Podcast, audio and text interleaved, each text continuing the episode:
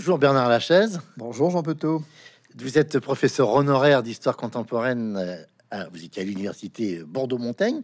Vous êtes un excellent spécialiste euh, du gaulliste, du gaullisme euh, et, des, et des gaullistes et, et de ses différentes déclinaisons, si j'ose dire, tant dans la dimension historique que, que politique.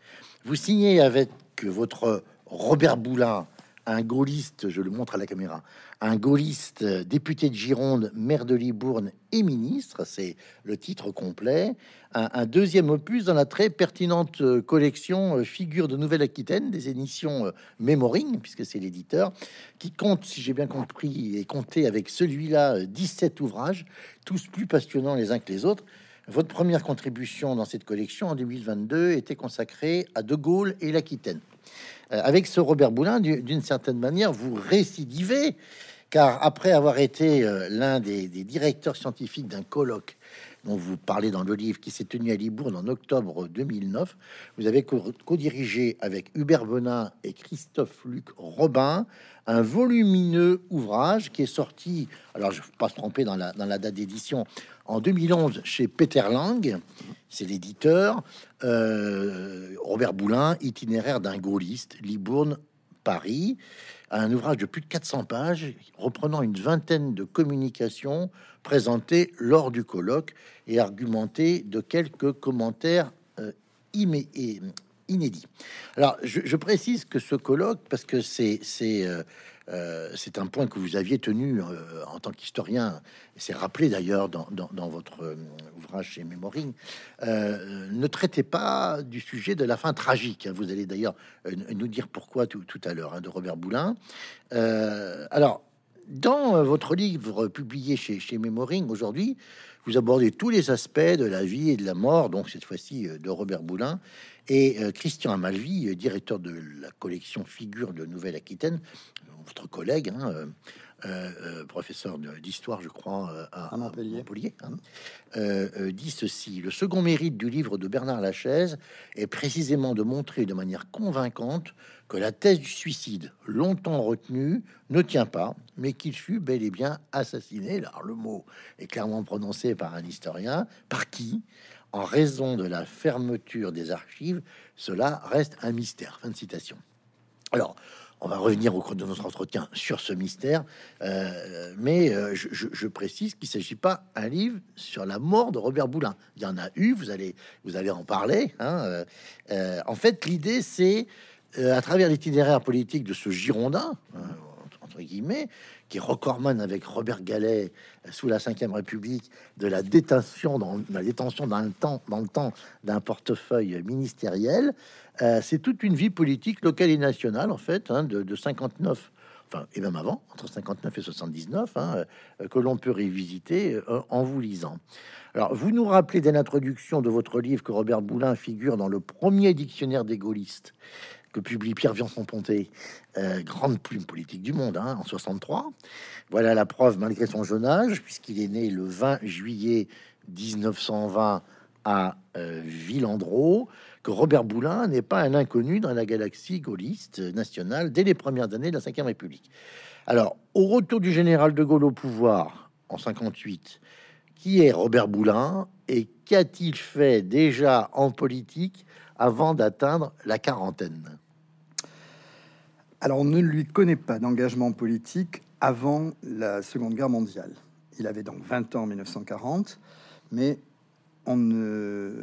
il n'y a pas de document prouvant qu'il a euh, appartenu à un mouvement, un parti, voire même euh, été sensible aux thèses d'un parti politique.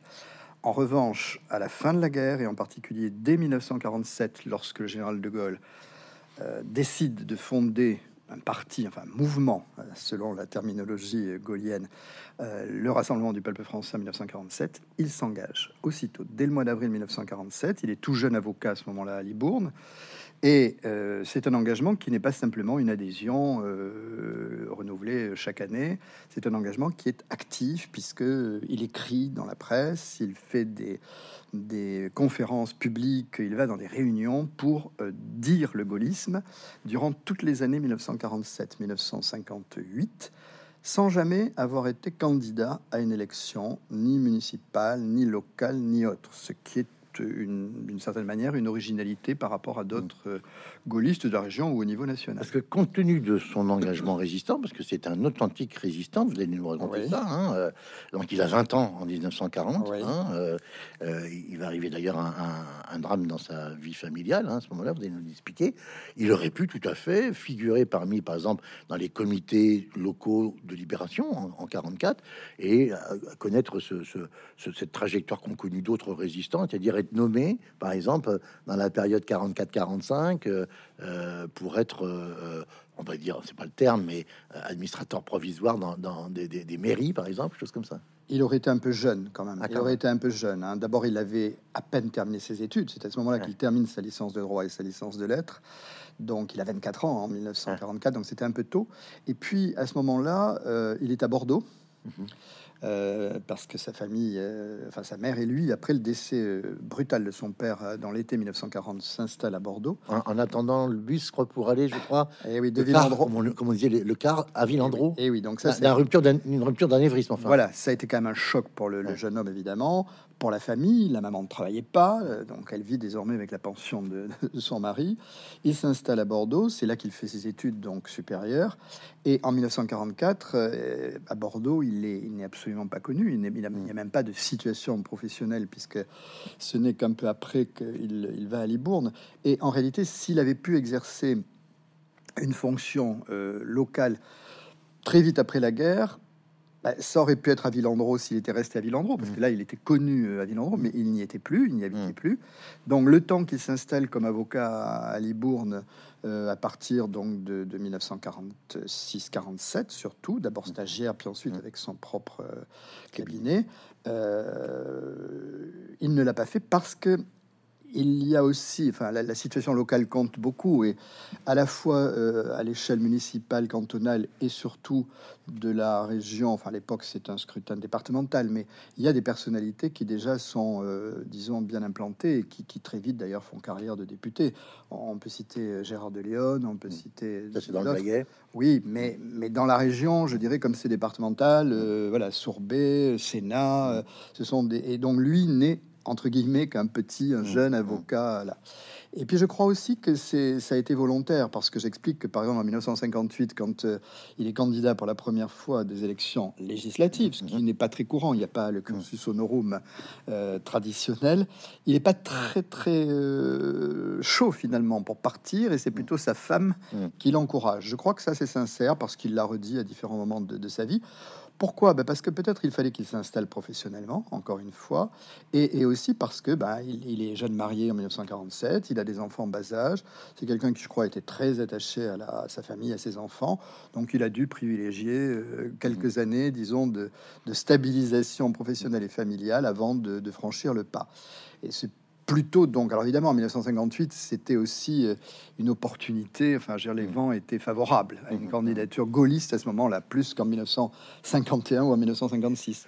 Pendant la Deuxième Guerre mondiale, donc il y a un réseau euh, Navarre, euh, Navarre, hein, euh, euh, et qu'est-ce qu'est-ce qui qu'est-ce qui fait, si je puis dire, bon, comme vous avez bah, dit, très bien dit, il, il est jeune, quoi. Il est surtout voilà, il est, il est donc très jeune. Il, il entre assez vite, pas en 1940 véritablement, même si euh, il est comme beaucoup de Français, voilà, il refuse l'idée de, de, défaite et d'occupation. Mais c'est à partir de 1941-42 vraiment. Et puis après, il y a, a l'obligation du STO qui, comme pour beaucoup, l'amène à entrer dans la clandestinité. Mais ces activités de résistance, que ce soit avant euh, l'épisode du STO mmh. menaçant euh, et euh, quand il devient membre du, du réseau Navarre et qu'il prend des responsabilités, ce sont des activités de renseignement principalement, hein, donc d'agents de liaison et de ouais. faire passer passer des informations.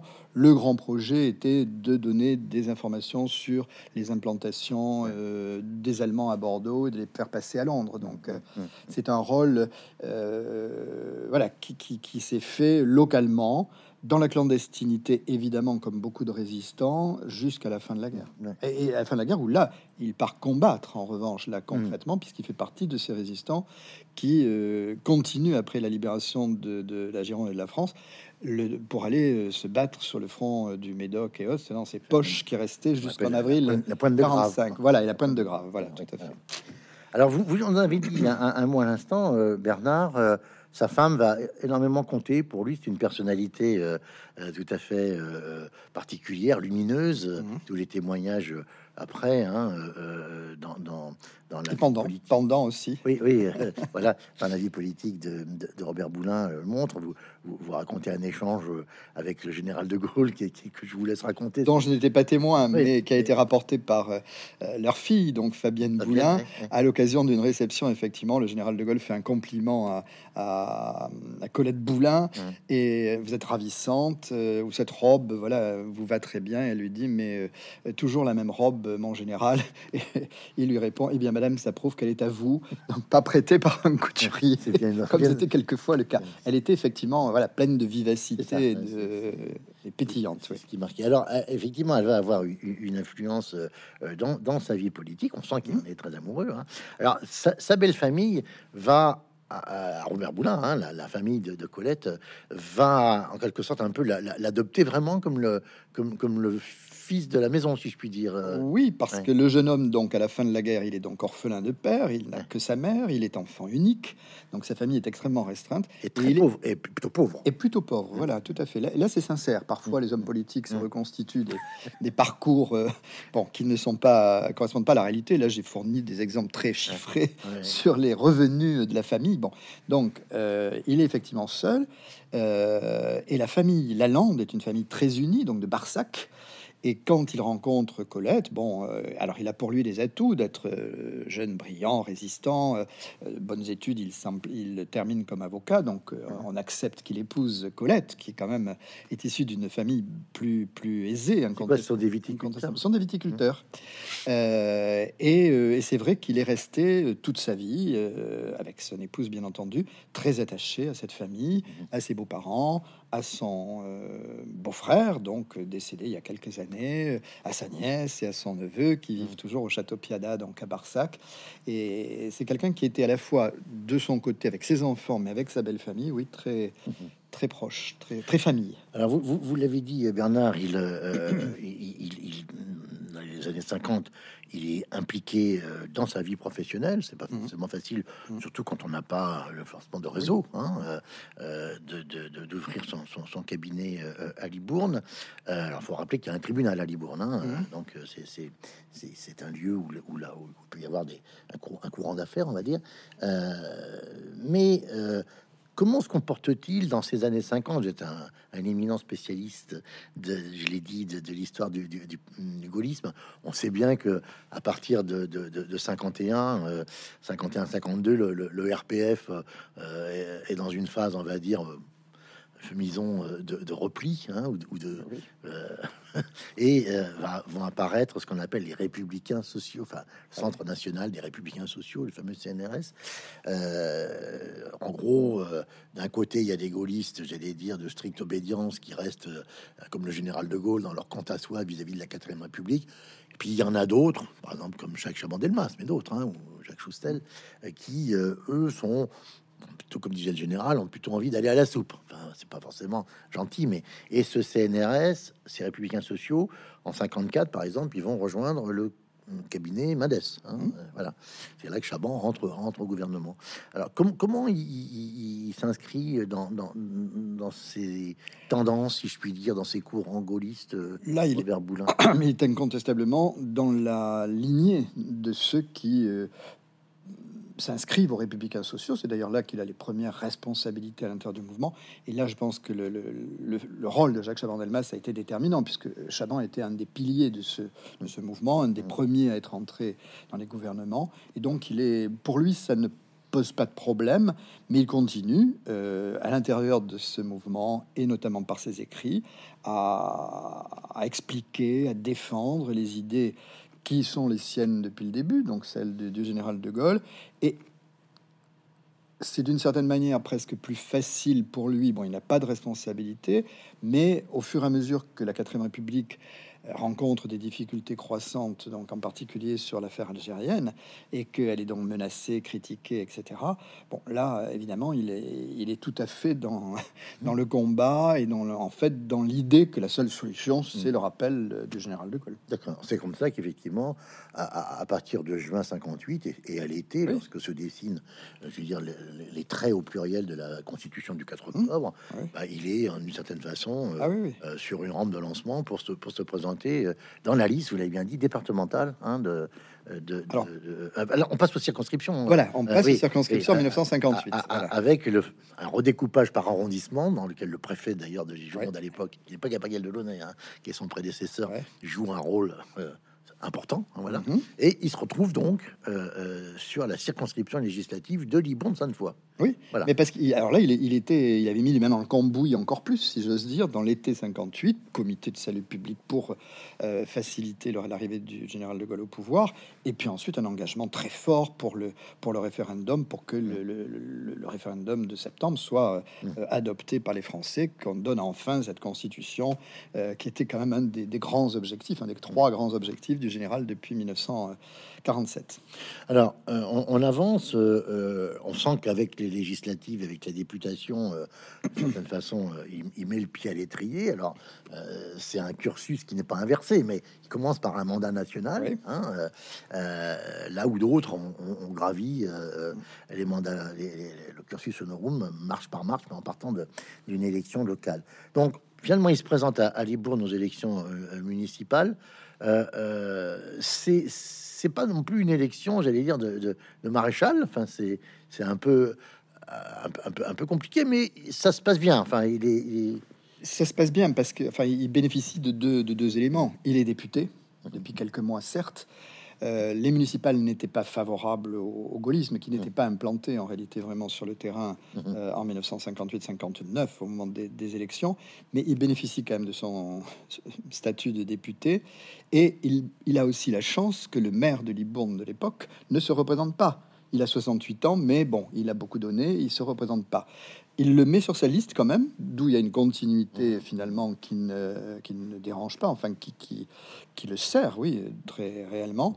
Mais euh, c'est une opportunité. S'il y avait eu à Libourne à ce moment-là un personnage peut-être un peu plus jeune et qui euh, ait voulu garder la mairie, je ne suis pas sûr qu'il aurait pu la conquérir. Là, là, c'est les- ça c'est bien. Les choses ont été favorables, disons. Euh, comment est-ce qu'il se fait, euh, j'allais dire, repérer, détecter par, alors sinon le général de Gaulle, du moins, euh, euh, par l'entourage et, et- pour arriver à ce premier poste qui est tout à fait important. euh, 24 août 61, le général de Gaulle, je crois, Fabienne, Fabienne Boulin euh, a rappelé ça dans, dans le livre Ouais. euh, euh, que vous avez co-dirigé, lui dit c'est une bonne gâche. hein, Ouais, euh, ouais. c'est le secrétaire d'État au, au rapatrié. Comment il est repéré? Alors, c'est pas tellement à l'Assemblée. Il est pas. J'ai regardé un petit peu son travail de député entre 1958 et 1961. Et c'est pas un parlementaire de première ligne, mais c'est quand même un parlementaire qui est présent, qui travaille, et il est très connu. Et il connaît, lui, une partie de, de- de ceux qui sont au pouvoir à l'époque, qui sont d'ailleurs parfois au gouvernement. euh, Et voilà, il a connu Soustel, euh, Michelet, euh, enfin des, des- des figures quand même du gaullisme. Et Et Chaban. Chaban, qui est, Chaban. qui est président de l'Assemblée quand même depuis la fin de l'année 1958. Ouais. Donc je pense que ça, ça a été déterminant. Et il y a un, un élément qui est important aussi. Le général de Gaulle fait un voyage à Libourne. Alors, il se rend pas à Libourne en tant que tel, mais il, il fait une, une- un voyage comme il en faisait beaucoup. Mais là, on est à la fin d'ailleurs de- des voyages présidentiels de- du président, de- du général de Gaulle. Mais il passe à Libourne en avril 1961. Et là, visiblement, euh, les choses se passent très bien. Il est très bien accueilli à Libourne. Boulin, évidemment, est aux anges de recevoir le président de la République. Et euh, apparemment, euh, bon, le, le général, Ça match, peut-être là qu'il a repéré. ça match comme on dit aujourd'hui. comme on dirait aujourd'hui, voilà. Ce qui est d'ailleurs assez, assez, assez saisissant, c'est ces espèces d'homologie de structure dans les trajectoires. Ouais. Il y a deux voyages présidentiels à Libourne Oui. qui semblent avoir joué un rôle Au début, à la fin. à la fin. C'est- vous y avez forcément pensé. Ouais, On ouais. y reviendra hein, sur le voyage sûr, de, de début octobre, du 7 Ouais, ouais. octobre 79 hein, de. Giscard. Euh, quelque part, euh, on, on sent que Libourne est, euh, sinon un, un- un- un cocon, euh, euh, c'est- son fief au sens euh, féodal du terme. Quoi. Ah ben incontestablement. Là, là, il est à la fois par son implantation, même s'il n'est pas libournais de naissance, euh, par son statut de député, par son statut de maire. Voilà, c'est son fief, avec une position périphérique par rapport à Bordeaux. ce qui n'était pas tout à fait évident par rapport à Chaban, mais qui convenait à Chaban, tant que ça ne marchait pas trop sur les plates-bandes de la communauté, enfin, ce qui n'était pas encore la communauté, mais enfin, disons, de Bordeaux et, le secteur. Et, il a immédiatement beaucoup fait pour que Libourne, justement, existe. Enfin, c'est la sous-préfecture, mais euh, il a contribué à ce que Libourne soit reconnu. Et alors, à plus forte raison, dès qu'il est devenu euh, secrétaire d'État, bien sûr. Alors, ce, passage au secrétariat d'État, euh, au rapatrié, d'abord, il reste pas très longtemps. Non. Et vous dites que euh, ça aurait failli mal se passer pour sa carrière ministérielle. C'est exactement l'inverse qui va, qui va se passer. Mais l'apprentissage n'a pas l'air simple. Hein. Bah, l'apprentissage n'est pas très simple parce qu'il ne connaissait pas la question algérienne particulière. Et c'est quand même un moment extrêmement difficile. 1961-62, on est entre le référendum sur le sur l'indépendance, les accords d'Évian. Euh, bon, c'est difficile.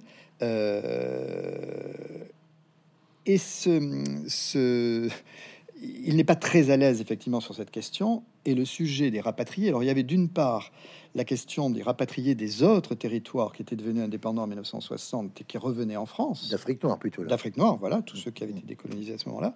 Et surtout ceux d'Algérie. Et là, il commet un certain nombre de, de maladresses, notamment dans ses propos. Alors le plus connu, c'est qu'à l'occasion d'un commentaire sur les chiffres, c'est lors d'un débat à l'Assemblée qui euh, euh, arrive en France, des Algériens, enfin de, ceux qui viennent d'Algérie entre juin 61, euh, je crois, ou juin 61 et 62, me semble-t-il. Euh, il donne un chiffre et il dit finalement c'est le même pourcentage que l'année dernière. Donc ce sont des vacanciers principalement. Alors le terme vacancier évidemment fait bondir un certain nombre de, de et suscite des réactions très difficiles. Bon, euh, je dis aussi, enfin, je m'appuie beaucoup là-dessus, hein, et vous avez raison de le citer.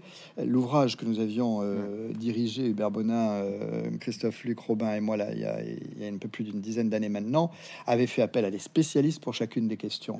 Et là, on avait fait appel à Guy Pervillet, notre collègue bordelais, qui connaît très bien et qui avait beaucoup travaillé là-dessus, et qui analyse vraiment avec beaucoup de finesse, je crois, justement, cette question. C'est-à-dire que, bien sûr, ça lui suscite des critiques, ça aurait pu être la fin de son... Mais bon, en même temps, il est dans la logique de ce que pense mm. le général de Gaulle, hein, qui a quand même pas été d'une tendresse extrême envers et, Louis Jox. Et Louis Jox, hein, bien sûr. Donc chef des négociateurs des biens. Hein, exactement. Donc on peut pas non plus tout lui mettre sur le dos. Je veux dire, c'est mm. pas seulement un, défaut de jeunesse ou une maladresse. Bon.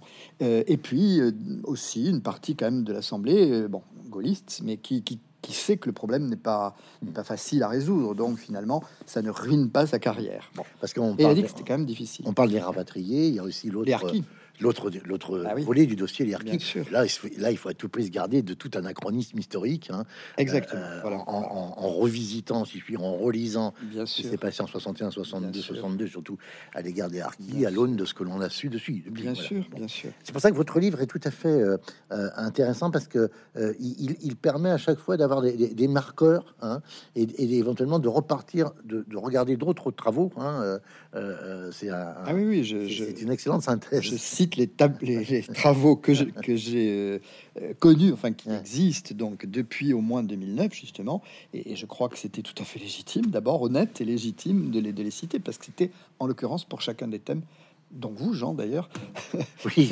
vous étiez enfin, vous pouviez avoir mm. les compétences les meilleures sur cette. Alors, on, en dira un mot tout à l'heure. Vous faites allusion à, ce court passage euh, à la fin de sa vie euh, en maçonnerie hein, euh, de, de, Robert Boulin, qui fait l'objet effectivement d'un chapitre que vous avez bien voulu admettre dans votre dans votre livre collectif, Bernard. Je, voudrais dire un, mot sur sur les, suppléants de de Robert Boulin parce qu'ils vont ils vont avoir une fonction importante, hein, puisque à partir de 61, donc s'entame le parcours ministériel jusqu'en 1973 sans interruption. donc les suppléants en fait deviennent des députés. Exactement, c'est-à-dire presque. Euh, alors, il faut rappeler que le régime, le statut du suppléant n'est pas le même à l'époque que mm, celui du remplaçant. Ah euh, désormais constitutionnellement. On va pas rentrer mhm. dans le détail, mais c'est techniquement c'est un peu différent. Alors, euh, euh, j'ai aussi remarqué que il va connaître le même sort que Chaban vis-à-vis de son suppléant, Chabra, ah hein, qui, qui, qui, décède brutalement alors que Chaban est, premier ministre. Hein, ça va être la, la, source de la fameuse bataille de Bordeaux en septembre 70. Là, il a un suppléant qui s'appelle Latière et qui meurt accidentellement Sans qu'on s'interroge sur les causes de l'accident. Non, non, non, non. oui, euh, Je crois qu'il y a un accident de voiture, je sais plus. Enfin, je, crois. voilà. Euh, et, ça va donc provoquer une élection législative partielle, puisque dans ces cas-là, il y avait Bien sûr. le principe, c'est que si, si, le député était ministre, ben, il fallait revenir au devant les électeurs. Bon. alors il va en avoir plusieurs. Il y a quelques, il y a quelques figures, en particulier d'égaré, oui, qui est un personnage tout à fait, tout à fait étonnant. Enfin, c'est vraiment la grande noblesse. Euh, c'est pas de la noblesse d'empire, hein, les égarés. Hein, c'est plutôt de la noblesse des croisades. Hein. Euh, et c'est un personnage dont on a dit entre autres qu'il avait été un des responsables du service d'action civique du SAC mmh. en Gironde. Enfin, vous, vous, mmh. vous, l'avez évidemment euh, documenté. c'est un, c'est un, un, hors saint, comme on dit en Normandie, qui, qui, vient, qui, qui, qui, prend un château dans, dans, dans le mmh. Libournais, c'est ça. et puis une autre figure toujours vivante, Gérard César, hein, grande figure de la coopération vitivinicole, mhm. maire de Rosan pendant des années et des années, sénateur, président de l'association des maires de Gironde dans son cursus. Euh, ces, suppléants, euh, euh, est-ce qu'ils vont, à votre avis, permettre à, Robert Boulin de franchir les différentes élections législatives successives qu'il va avoir à connaître, hein, 62, 60 8, 73 et 78, pardon. Euh, euh, parce qu'à chaque fois, il, passe au premier tour, mais ou des fois au deuxième, au second tour, mais c'est un peu ricrac. Alors, les suppléants euh, ont fait leur travail. Enfin, je veux dire, les, ex-suppléants devenus députés, ils ne l'ont pas desservi. Ils avaient été choisis euh, de manière assez cohérente euh, et habile de la part de Robert Boulin. Pour leur implantation. Pour leur implantation, voilà. C'était des gens qui étaient du terroir, implantés dans les milieux associatifs euh, et notamment viticoles, mhm. ceux qui ont libourné, euh, n'étaient pas du tout négligeables. Mhm. Donc, ils, l'ont, ils ont fait leur travail, ils l'ont aidé. Après, chaque fois, à chaque élection, le fait d'être ministre et le fait d'être maire de Libourne, alors que Libourne était quand même la, ville la plus importante, enfin, mhm. de la circonscription, étaient les éléments déterminants pour euh, expliquer le, succès de, de, Boulin. Ça pouvait jouer contre lui, par exemple, en 1967, les élections les plus difficiles mmh. pour le parti gaulliste à l'époque du général de Gaulle, parce que là, on pouvait avoir envie de, de, de faire, euh, voilà, faire tomber un, ministre. Et en plus, cette année-là, il a eu un, un, jeune candidat contre lui qui était quand même dans le, au moment où la gauche commence à s'unir. Donc, euh, voilà. Un radical, tout à fait, radical socialiste. C'est la FGDS, quoi.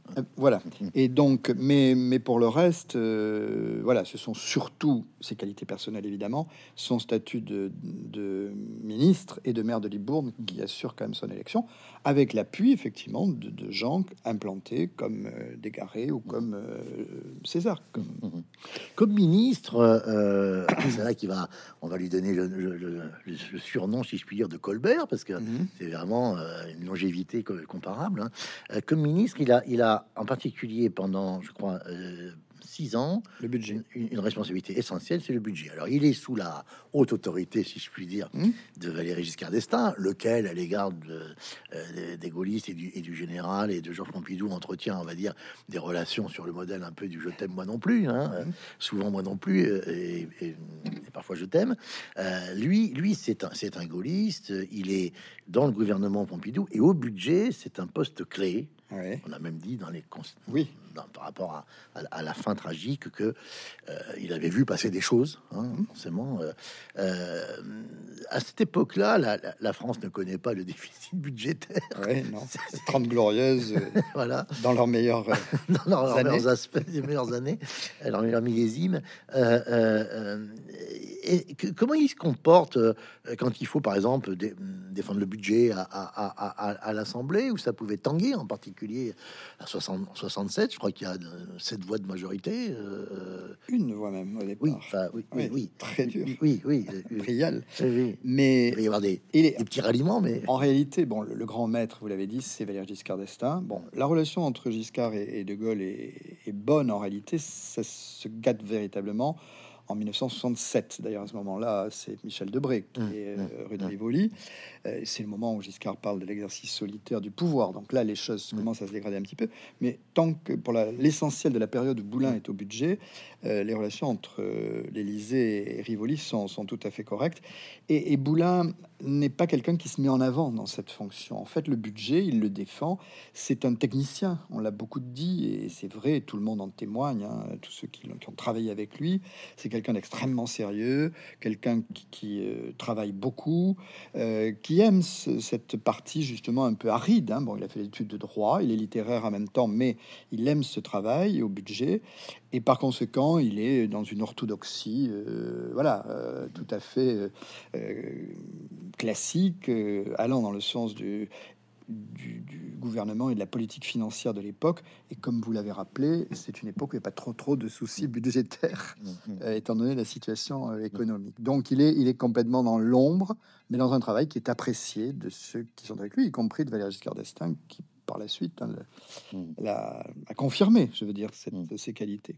Et là, c'est aussi l'époque où euh, on le voit bien, comme il y a des moyens au niveau de l'appareil d'État, vous le dites à plusieurs reprises, quand un, quand, quand un ministre est maire d'une sous-préfecture, hein, Mm. ou même d'une- ville, euh, ou, ou quand un maire devient ministre, euh, les- Quelques retombées. les- voilà, il y, pour a, la il y a ville. des, il y a des retombées. Alors aussi des périgueux avec avec euh, avec le, avec le timbre. On aurait pu parler, ça c'était assez extraordinaire, des Marachil avec le- le- le- le- très peu de temps à la poste, mais le temps quand même que l'impression des annuaires se fasse à Saint-Laurent-de-Médoc. C'est vrai, C'est quand même assez j'ai oublié de le c'est extraordinaire. Je crois qu'il fait quatre mois à la poste, mais bon. euh, et puis là, bon, par exemple, c'est la, la fameuse histoire du Père Noël. Voilà, Rebut des. PTT, voilà. Et puis l'hôpital Robert Boulin, hein, Et qui- l'hôpital, qui va, voilà, tout qui à va euh, euh, bénéficier. Alors là, pour le coup, et quand on est au budget, on a quand même un peu la, la- la- la- la main sur le sur le chéquier de l'État. Oui, alors là, il était plus au budget Oui. au moment de l'hôpital, mais, mais effectivement, la san- il était à ça aide santé après, à la santé, voilà, dans le gouvernement mieux. Chaban. Oui, voilà. Mais, mais effectivement, Mm. c'est c'est assez classique sous la Ve République et Mm. avant. Et voilà, euh, ça a bénéficié incontestablement à Libourne. Mm. Les exemples que vous avez cités, on pourrait aussi ajouter, par exemple, le, le- le rôle d'influence sur le tracé de l'autoroute euh, de la 89 29. dont on disait que c'était la route des ministres. parce Justement, que hein. Chaban, euh, euh, Boulin, Guéna à Périgueux, même si l'autoroute ne passe pas à Périgueux, euh, Charbonnel plus à Brive, euh, voilà, ça compte. Giscard Giscard, à Clermont. évidemment à Chamalières pour- et autres. pour arriver sur Donc- Lyon.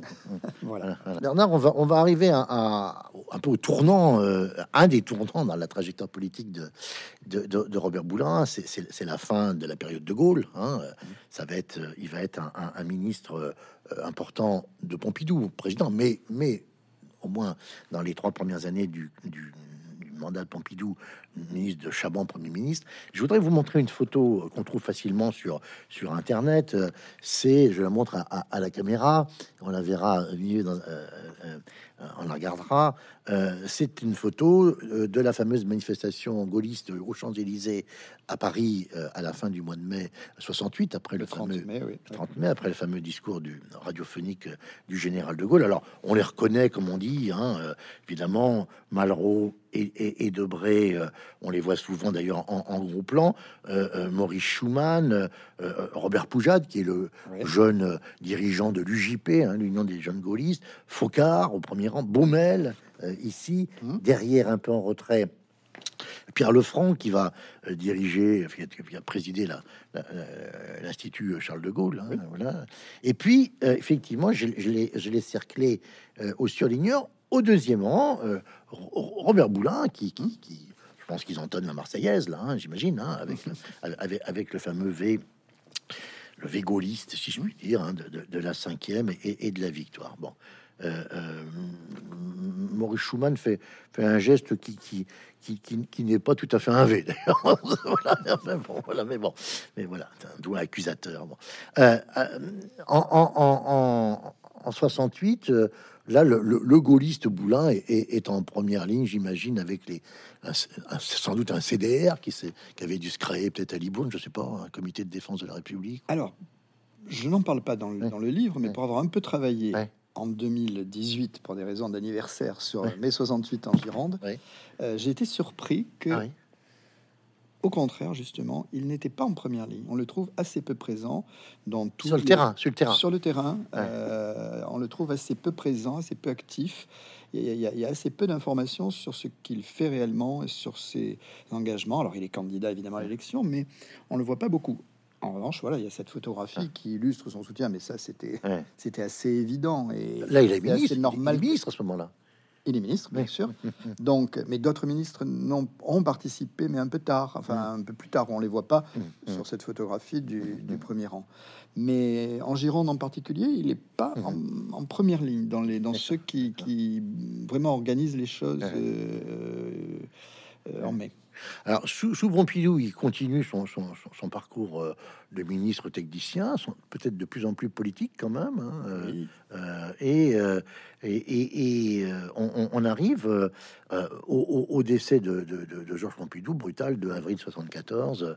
C'est, on va dire, la, ce, mois assez incroyable. Mmh.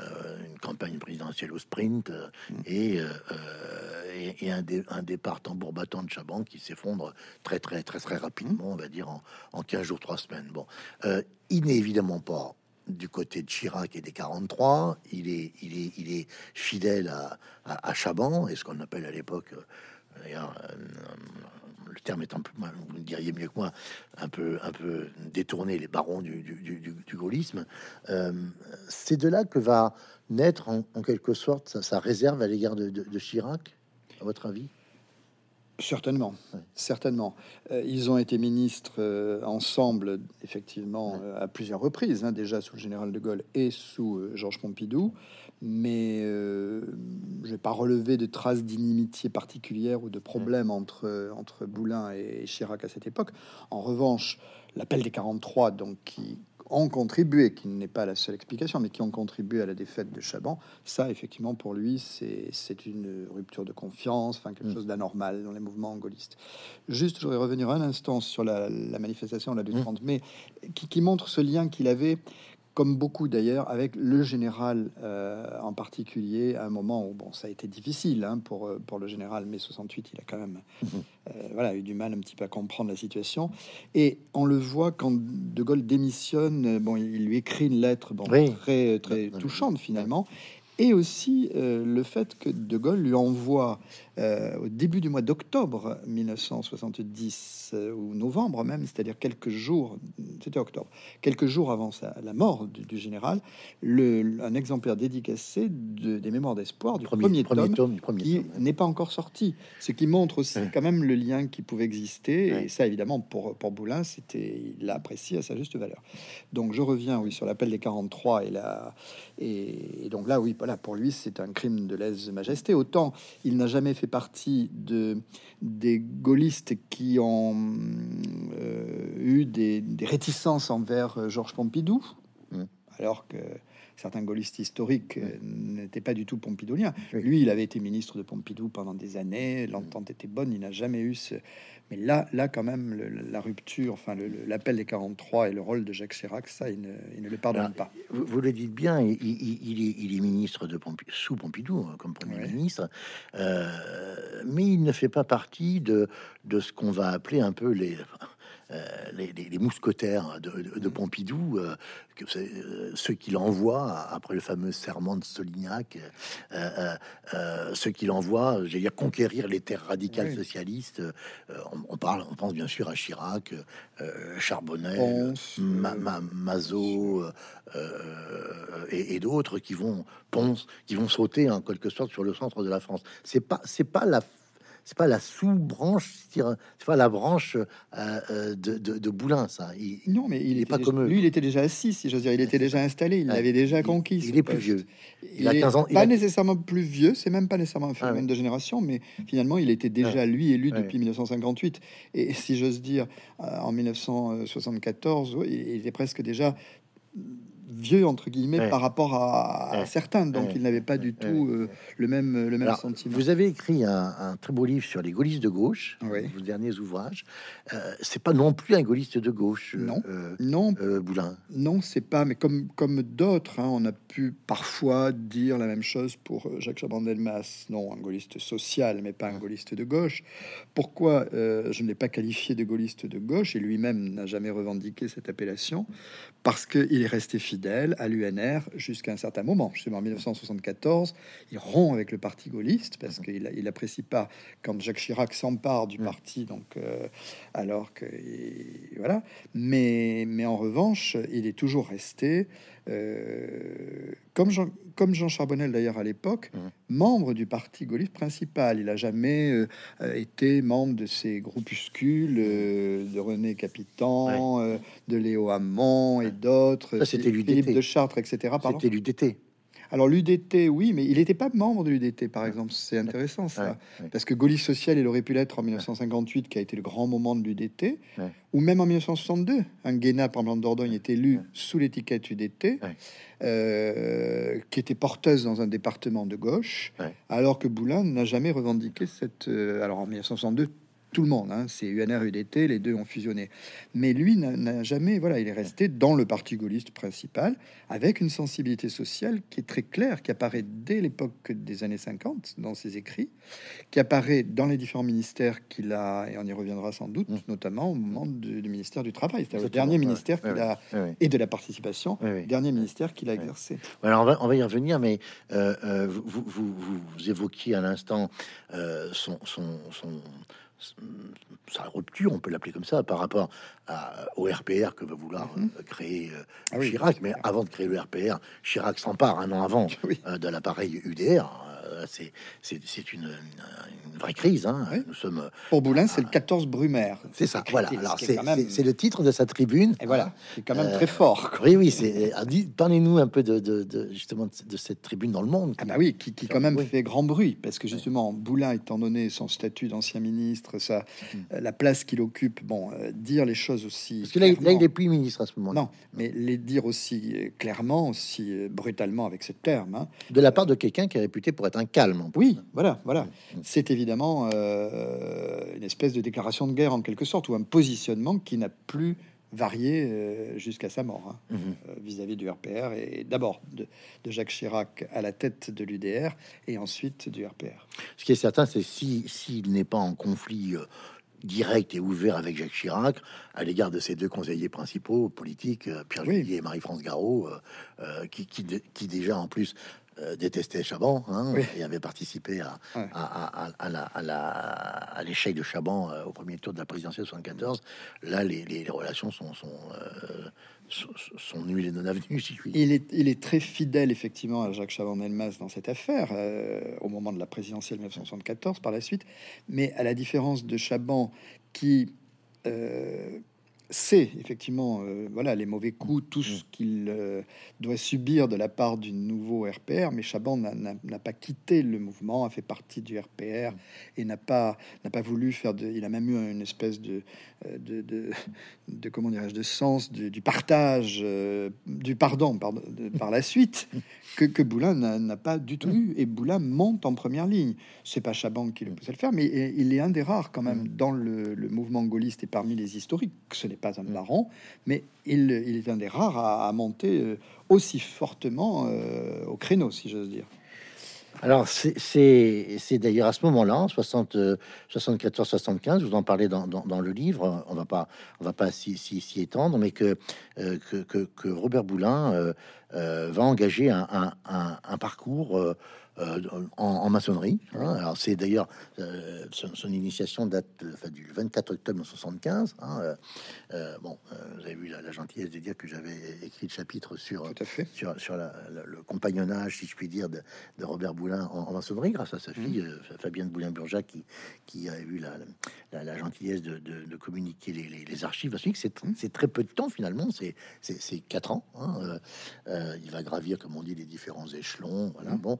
Euh, euh, finalement, là aussi, c'est assez intéressant parce que on, constate par rapport à d'autres trajectoires politiques où la maçonnerie avait pu être conçue comme un sorte de soit d'accélérateur, de, mmh. non pas de particules, mais de mais de mais de carrière. De carrière hein, voilà. chez lui, c'est pas ça. finalement, il, il, y rentre quand il n'est plus en gouvernement. Il n'a plus de fonction. Il, est député, il n'a plus, de fonction. Il n'a plus de fonction. Et, euh, et, on voit bien, j'évoque l'expression, vous, vous, reprenez l'idée de supplément d'âme hein, euh, dans, ce parcours. Euh, parce que je crois que vous le démontrez. vous le démontrez, et c'est assez évident. entrer en maçonnerie quand on a été un ministre pendant une dizaine d'années, qu'est-ce que ça pouvait lui apporter concrètement en termes de carrière? Mm. Euh, il a peut-être pu avoir euh, des contacts dans les réseaux maçonniques euh, qui peut-être l'ont servi localement lors d'une municipale de 77 ou mm. des législatives de 1978, mais je pense que ça pouvait pas forcément ça pouvait pas être déterminant mm, mm. et en tout cas c'est pas sûrement pas pour ça qu'il est entré en maçonnerie. Alors pourquoi? Je crois que ce que vous avez écrit là-dessus est, tout à fait juste. C'est-à-dire que euh, voilà, euh, il a toujours été préoccupé, y compris dans son livre de vie de sa jeunesse. Hein, oui, ça c'est assez passionnant. hein, c'est, euh, il écrit ça, il a, il a 13-14 ans. Quoi, hein.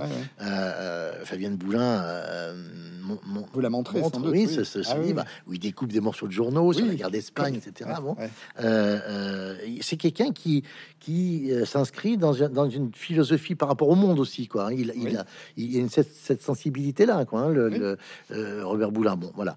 Euh, ce qui est intéressant aussi, c'est que celui qui, qui, le fait rentrer, c'est Pierre Simon, euh, pas n'importe qui. Hein. il, est, il, est, grand maître de la Grande Loge de France, puisque il rentre à la, à la, Grande Loge de France, Robert Boulin. Et, et Pierre Simon, c'est le rôle qu'il a joué sur le texte de la loi Veil pour l'avortement. Mhm. Mais Robert Boulin, il s'abstient. Il s'abstient. Il fait partie de ceux qui prend pas Ils sont pas nombreux. Hein. alors qu'il y a des gaullistes qui ont voté pour. On est en novembre 74. voilà. il est député et, et, il s'abstient. Voilà, voilà. Absolument. Bon, ça nous amène évidemment à, la fin de sa vie. Hein. Alors, un mot quand même sur le travail, parce que ministère du Travail, c'est très important. Il a comme sous-directrice au travail quelqu'un qui va avoir une carrière politique connue. Hein. Martine, Aubry. fille de Jacques Delors. Jacques Delors, qui a joué le rôle que l'on sait auprès de Jacques Chaban-Delmas dans, euh, entre 69 et 72 euh, dans la, les lois sur la formation professionnelle, hein, très, très, concrètement. Euh, Martine Aubry, elle est, elle est haut fonctionnaire, hein, c'est une, mmh. une, une, énarque. sous-directrice de la direction du travail. C'est quoi l'œuvre de Robert Boulin en, en, en, matière de législation du travail? Ben, Il fait partie justement avec Martine Aubry, aux fonctionnaires et quelques autres, donc de, de ceux qui ont commencer à préparer des textes qui sont en fait sur les droits des travailleurs et sur euh, toute cette législation autour du travail qui, qui, conduisent, quand la gauche arrive au pouvoir en 1981, aux lois Auroux. Et Martine Aubry a été le... Lequel Auroux était ministre du Travail euh, voilà. de Pierre Monroy. De Pierre Monroy, donc en, 1981, et des lois de 1982. Et ce qui est intéressant, donc j'ai cité à la fois le témoignage de Martine Aubry et le témoignage de, Jacques Delors, hein, qu'il écrit dans ses mémoires, mmh. parce que justement, Delors avait connu Boulin euh, quand Boulin était ministre de Chaban hein et quand lui, euh, Delors, était à Matignon. Et euh, Martine Aubry, bon, était trop jeune à ce moment-là, mais un petit peu plus tard, quand il est ministre du, Travail. Et effectivement, les deux vont dans le sens de cette sensibilité sociale en disant c'était pas un homme d'une droite conservatrice et c'est assez cohérent par rapport à, l'attachement de Robert Boulin à cette idée du gaullisme social qui, qui est inscrite dans les, gènes mmh. du gaullisme politique dès 1947, euh, qui a eu beaucoup de déceptions après, qui a suscité justement voilà des, une partie du combat des gaullistes de gauche. Qui mmh. a, de Gaulle n'a pas pu le faire. Bon, Pompidou a freiné des cas de fer par rapport à certaines choses, mais là, Boulin lui reste fidèle. Alors quand Giscard le nomme à ce poste avec ministre du Travail et de la Participation, mmh.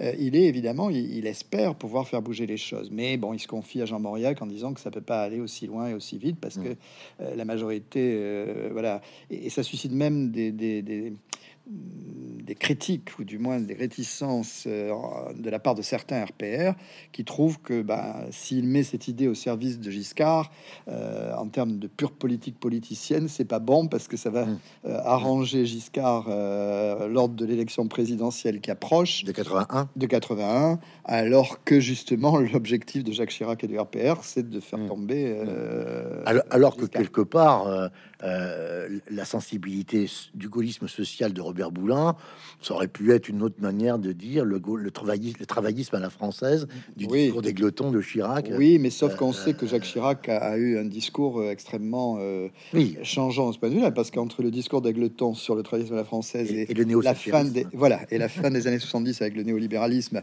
et alors là ensuite le, le libéralisme débridé, comme disait Philippe Séguin de, du RPR au début des années 80, il y a il y a une différence. Euh, alors, on, arrive donc aux, circonstances euh, tragiques hein, de, de, sa disparition. Euh, vous posez une question, page 88 de, votre livre. Vous dites que peut écrire l'historien face à un tel fait? Alors, ce que je voudrais que vous nous expliquiez, c'est la raison pour laquelle il y a 10 ans, enfin, parce que ça, oui, 14, 14 ans maintenant par rapport au colloque hein, de, 2009, euh, euh, qui, était donc, euh, je le rappelle, le colloque de 2009, c'était 30 ans après, après la, disparition de, Robert Boulin. là, vous aviez pris une position, j'allais dire, épistémologique, scientifique, hein, disons. alors, pourquoi en 2009 vous traitez pas la question et, qu'est-ce que peut dire l'historien 20 ans après? En 2009, c'était le premier gros travail des historiens, je dirais, sur Robert Boulin. Il y avait eu le livre excellent de Benoît Colomba, tout à fait, l'homme un homme à abattre, la contre-enquête, bon, très grand, dans lequel il y avait, il y avait d'ailleurs bon des éléments de, l'histoire de, de, Boulin, mais on voulait euh, vraiment pouvoir étudier, disons, le parcours de Boulin, faire la vie de Boulin, sans euh, que les médias en particulier mmh. se polarisent sur la question de la mort. Mmh. Et on estimait en 2009 que on n'avait pas euh, les éléments, nous historiens, d'archives en particulier, euh, suffisants pour pouvoir traiter la question. Quand euh, Memoring m'a proposé de faire ce petit boulin dans la collection euh, Figure de la Nouvelle-Aquitaine, il me paraissait désormais évident que dans une petite biographie de Robert Boulin, en 2023, on ne pouvait pas faire l'impasse sur cette question-là. Mhm. Et ce qui m'a amené aussi à changer d'avis, c'est que il y a eu depuis un certain nombre d'éléments qui euh, permettent quand même d'aller plus loin encore. Et peut-être pour l'historien, j'ai quand même mis euh, un certain nombre de, réserves. Enfin, je, je, suis resté un peu prudent par rapport à certaines choses parce que je voudrais, comme beaucoup, avoir évidemment accès à toutes les archives judiciaires, policières euh, et politiques sur cette question. Mais il y a des éléments qui me paraissent euh, nouveaux par rapport à cela. Alors, je les ai euh, cités. Il y a d'abord, je dirais chronologiquement, Jean Charbonnel. Jean Charbonnel, qui au départ avait été convaincu du suicide de Robert Boulin, progressivement évolué sur cette question, comme beaucoup d'ailleurs, et euh, a dit mais j'ai des éléments par Alexandre Sanguinetti, euh, on a les noms, etc. Bon, ça a suscité effectivement beaucoup d'intérêt, euh, de, curiosité. Bon, en réalité, jamais les noms n'ont été cités publiquement, mais Madame Charbonnel a donné les noms à la justice, donc de ceux que son mari considérait en enfin, selon aussi Alexandre Sanguinetti, non pas évidemment ceux qui avaient commandité ou exécuté concrètement la mort de Boulin, mais qui en tout cas étaient responsables de mm. toute une campagne qui avait vraiment eu mm. pour l'objet de l'abattre, pour reprendre la, formule de, de, Benoît Colomba. Le deuxième élément chronologique, ce sont les mémoires de, Bernard Ponce. Ça, ça m'a beaucoup intéressé parce que Bernard Ponce, donc, était secrétaire général adjoint du RPR à l'époque, et euh, qui est un médecin qui euh, connaissait donc évidemment bien Robert Boulin, qui avait déjà été ministre à plusieurs reprises, dans ses mémoires consacre plusieurs pages, quatre pages, à cette affaire. Et il explique notamment que euh, à la mort de Boulin, le journaliste Philippe Alexandre, donc à, quelques jours après RTL, a lancé une attaque en disant le RPR est responsable de la mort de Boulin. Immédiatement, Jacques Chirac demande à Bernard Ponce de porter plainte pour diffamation. Ce que Ponce fait, le procès a lieu euh, en mars 1980 et Ponce et, euh, Alexandre, Philippe Alexandre est condamné pour diffamation. Bon, Et euh, dans, ses, dans ses mémoires, Bernard Ponce explique très clairement que à ce moment-là, il est convaincu que effectivement c'était de la diffamation, que le RPR n'y est pour rien, etc. Et euh, au fil des pages, de ces quatre pages, il explique qu'il est quand même troublé, comme beaucoup, par euh, la seconde autopsie, euh, les nouveaux éléments qu'il a eu à Bordeaux, il, par tous les, ces éléments-là, et lui, le médecin, et en particulier peut-être justement parce qu'il a cette connaissance, il, accorde beaucoup d'importance à l'affaire des lividités cadavériques en mmh, mmh, disant, mmh, selon euh, la manière dont elles ont été retrouvées, le, ça ne peut pas être possible que Boulin se soit suicidé. il l'écrit. Le corps a été déplacé. Corps a été déplacé. Il l'écrit noir sur blanc et il dit J'espère que la vérité. Aujourd'hui, pour moi, la thèse ne tient pas. Alors, c'est d'autant plus intéressant que justement, c'est lui qui avait. Euh, bon, et je trouve que quand même, c'est. Alors. On pourrait dire que Bernard Ponce, étant éloigné de Jacques Chirac, cherche effectivement d'une certaine manière à aussi... Euh, bon, je n'y crois pas quand même trop, ça me paraît pas euh, suffisant comme explication. Et alors justement, le fait qu'il cite Philippe Alexandre et que ça, Benoît Colomba le disait, il avait rencontré Philippe Alexandre. Philippe Alexandre lui avait dit euh, quelques jours après la fin du procès et ma condamnation, j'ai déposé un document aux archives nationales entre les mains de Jean Favier avec un délai de communication de 40 ans, qui était d'ailleurs pas tout à fait ça correspondait pas au délai habituel mmh. euh, en matière de, législation et de protection de la vie privée, etc. Mais bon, c'est le délai qu'il avait choisi, Jean Favier. Bon. Et ce sera communicable en 2020. Amusant, Philippe Alexandre dit à Benoît Colomba vers 2005 à peu près. À l'époque, j'avais sous-estimé la longévité, l'accroissement de la longévité des gens, puisqu'en 2020, il, en 2005, il y en avait encore un certain nombre qui étaient en vie.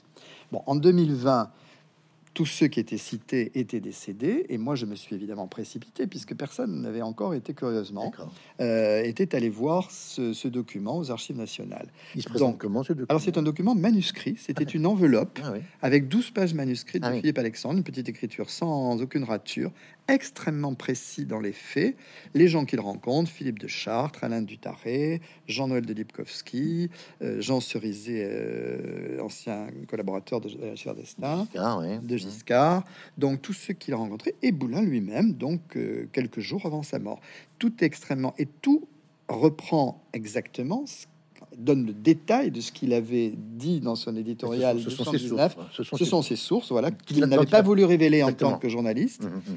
et qu'il qu'il révèle là par écrit.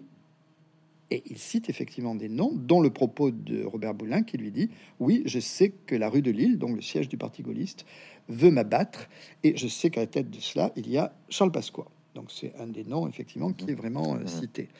Et intéressant, Philippe Alexandre, et ça, il ne l'avait pas dit, semble-t-il, à Benoît Colomba, dit euh, très vite après la fin du procès, non, la, plainte déposée par le RPR, donc euh, début 80, euh, non début même 79, début décembre 79, dès la plainte, dès la plainte, euh, Jacques Chirac m'envoie euh, Gabriel Casperet, donc un député gaulliste. Il propose un deal. Et lui propose un deal en quelque sorte en disant si vous me donnez les noms de ceux qui, sont accusés par Boulin, enfin qui, qui, auraient, qui vous ont parlé d'un complot contre lui, je retire la, et la protection des sources. Hein.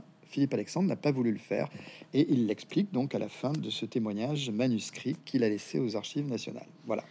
C'est extraordinaire parce que là, alors là, pour le coup, on voit comment l'historien que vous êtes, qui a pu avoir accès, c'est quand même le travail d'accès direct aux sources. Hein. historien ou, citoyen, je veux dire. Oui, enfin bon, euh, c'était désormais public. voilà, c'est ça. Hein. ça fait ça fait trois ans que c'est exactement consultable. Hein. Euh, dernier dernier mot. Euh, on en est où de la procédure aujourd'hui? Il reste plus que Fabienne Boulin-Bourja euh, qui euh, se bat, qui continue, qui continue avec beaucoup de courage. Une l'avocate qui est Marie Dosé, hein, voilà. Hein, après qu'il y a eu plusieurs d'autres, plusieurs autres avocats, dont Jacques Vergès.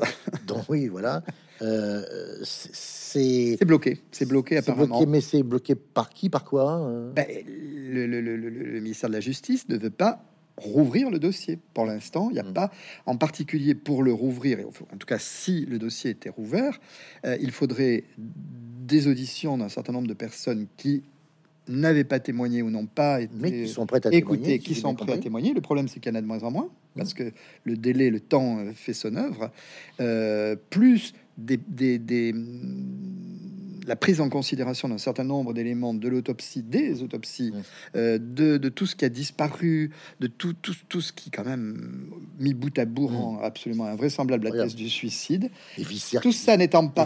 qui Mais oui, les, enfin, bref, toute la surveillance même des, euh, de l'immeuble de Boulin le jour, le soir de sa mort, euh, le lendemain, des gardes à Matignon, enfin, tout ce qui pouvait être une preuve a disparu. Comme donc, c'est quand même extrêmement curieux. Et donc, euh, la justice ne veut pas prendre en compte, euh, voilà, cette, euh, enfin, ne veut pas rouvrir tout cela. Vous l'expliquez comment ça? C'est compliqué. Ben, c'est compliqué. Alors, il y a d'autres affaires qui n'ont jamais été élucidées. Mmh. Et bon, historiquement, c'est quand même le seul ministre qui a été assassiné en exercice euh, sous la Ve République. Oui, et même dans l'histoire, je crois, enfin, il me semble avoir cherché, mais que, voilà, assassiné, bon, il y a des présidents de la République qui ont été assassinés en exercice, oui, mmh, mmh. mais voilà. Donc, c'est assez curieux, parce qu'on peut penser que la justice aurait voulu, enfin que l'État, on va dire, aurait mmh. voulu protéger des, des, des, des, gens qui auraient pu être mis en cause dans, le, dans le, la mort c'est quand même aussi un peu surprenant parce qu'il y a eu des alternances politiques mhm. de droite, de gauche, etc. Euh, voilà, mhm. euh, les ministres se sont succédés, euh, les avocats se sont succédés. Pourquoi? Voilà, pour ne pas peut-être revenir le fils Boulin parlait d'un Zola. Euh, euh, bon, l'affaire Dreyfus, c'est très bien que pendant un moment, il, pas eu. Il dit, pourquoi Bertrand euh, Pourquoi n'avons pas nous eu un Zola. Voilà. Non, parce qu'en fait, on sait bien que dans l'affaire Dreyfus, il y a eu aussi ça. Pendant un moment, l'État ne voulait pas revenir et rouvrir le, le dossier. Moi, j'ai pas d'explication précise là-dessus. Je ne vois pas maintenant qui pourrait être euh, menacé ou ce que ça pourrait remettre en cause en termes de sûreté de l'État, euh, que l'on dise. De, même on a les preuves qu'il a été assassiné. On ne trouvera sans doute jamais exactement qui l'a hum. a commis l'affaire. Et, comment ça s'est passé? Comment ça s'est passé? Vous dites bien qu'il y a plusieurs hypothèses. Hein. Il y a plusieurs hypothèses. Je ne tranche pas complètement. Oui, exactement. Mon, hypothèse, c'est que c'était pas prémédité, qu'on l'a pas euh, invité à l'étang de Rambouillet pour l'assassiner, mais qu'il euh, y a eu sans doute des, des, un mouvement euh, de, combat, enfin d'agression physique qui s'est mal terminé, donc et qu'on a masqué. Voilà, c'est passionnant. Hein. Je, je, remontre euh, euh, ce petit livre hein, qui en, en, c'est comme on dit, c'est gros comme un comme un cossège, hein, à peu près. C'est le principe de la collection, voilà, des petits bouquins accessibles. Voilà, et c'est extrêmement accessible euh, chez chez chez Memoring, excellente maison d'édition locale, si je puis dire, enfin néo Aquitaine. Merci beaucoup Bernard Lachaise. Merci Jean Petot.